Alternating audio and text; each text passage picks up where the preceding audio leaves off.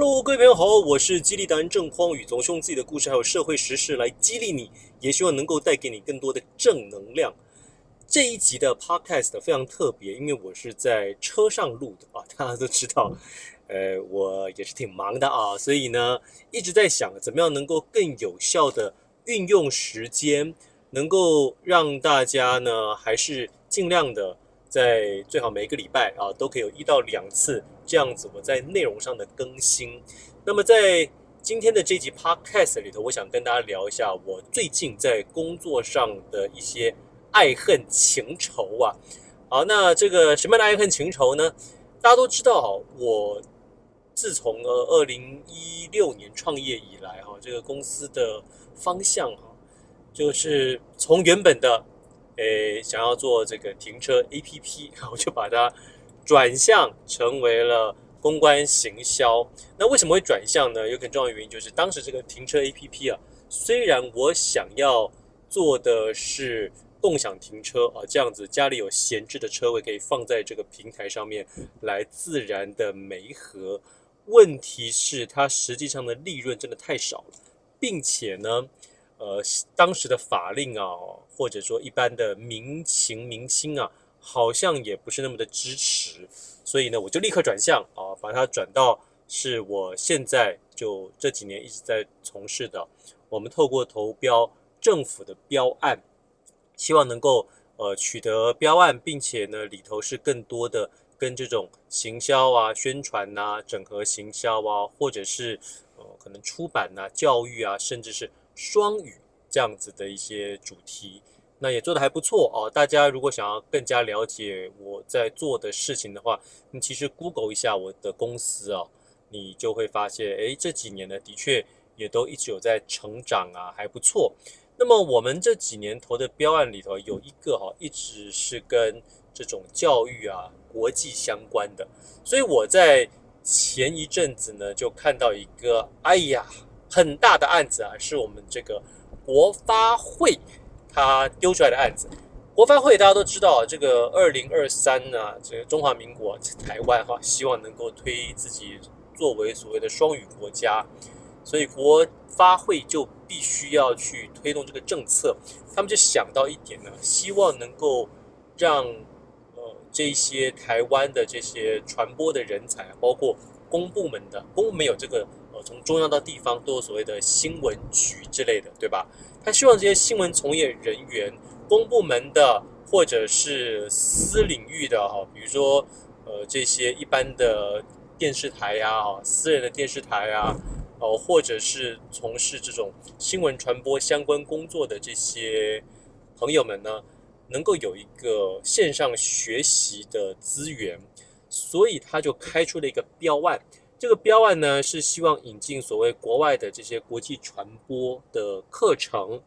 那么台湾的这些报名哈，一旦被接受的朋友哈，大概有两百五十个名额啊，你就可以在线上呢学习到这些国外的课程。那并且再加一些哈，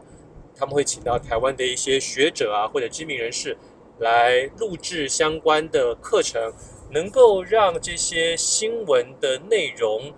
呃，更加的呃传播到呃国际上，因为它规定啊，就是要用英语授课，所以能够加入这个计划的人呢，成为这两百五十个学名之一的呢，学员名单之一的呢，就是你必须要可能具备基础的英文能力嘛，毕竟这个计划最终的目的啊。除了是希望能够去学到国际上这些相关的国际传播的课程，也希望我们这些台湾本土的新闻从业人员能够将自己的这些新闻的报道啊，是能够在国际上面传播的啊。所以基本上英文这个能力就是必须了哈。那么我一看到这个标案，觉得哇塞，好啊，一千两百万的案子啊，那拿到的话，我公司。这个半年的业绩不就拿到了吗？那 更重要的是，它其实是一个很好的，能够协助我们台湾，不管是政府啊，或者是我们一般的民众，对这个新闻传播有兴趣的，都能够有这样子一个学习的课程。这是我一直本来就在做的事情，本来就在推广的事情，非常契合啊。于是我就想要投。结果呢，大家知道我在投标的现场啊，只有两家。哎呀，两家一般来说，我就会觉得我们公司很有机会啦，因为过去的这些时机啊，也都相当不错嘛啊。结果大家知道，在投标简报的时候，我们另外那一家对手是谁？你知道是谁吗？就是中央广播电台呀！各位，你看，当你的对手来了一个中央广播电台的时候，你觉得这个赢的几率大吗？我告诉各位，像我这么有自信的人，也都会觉得几率非常小哦。毕竟哈。呃，你从这个公司的人员的配置有多少人呢？以及呃，你这个公司的资本额啊，对不对？大家知道这个中央广播电台基本上就是一个中央的单位，只是因为啊，过去呢，呃，中华民国政府呢也一直想要组织改造嘛，所以把很多原本就是中央的这些相关的单位把它私人化啊、私有化，所以变成什么财团法人。但是这个单位啊，中央广播电台，它一直以来还是拿最多政府相关的经费。它虽然有自筹的部分，可是它的营运基本上还是拿最多政府相关的这些钱才营运得下去嘛。毕竟它是一个用八国语言呢、能够把台湾的这些发生的一些消息啊，对世界传播的一个窗口。所以比起我们公司呢，的确了哈，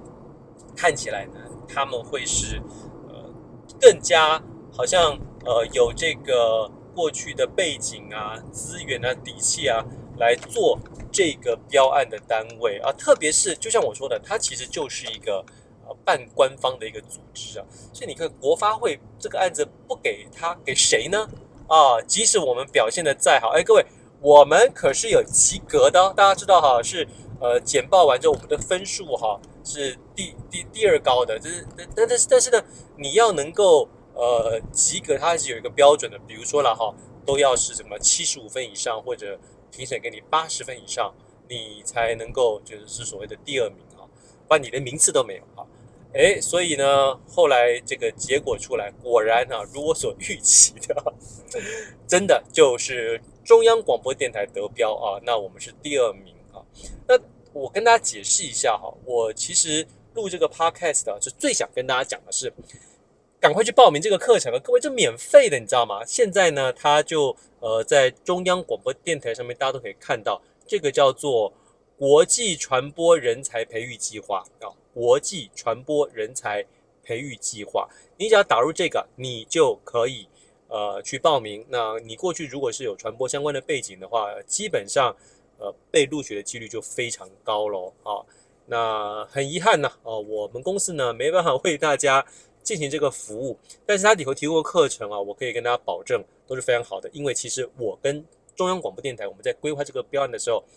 都是提出一样的菜啊，就是我们都知道这种能够在一个平台上面有这些国际传播呃相关。呃，内容课程，并且是能够发语证照的，就是全世界最大的这个线上学习平台 Coursera 嘛。它除了你上课之外呢，它里头有测验，并且还能够发语相关的完课的这样这样子的证照。特别是一些国际的一些学术机构啊、大学啊、研究机构都在上面有相关的课程，能够发语相关的证照。所以，呃，其实当时啊，谁投都一样啊。我认为基本上端出来的菜。就是这个 Coursera 的课程。好，那我最后要说哈，我们虽然没得标，但大家知道我做了一个什么事情吗？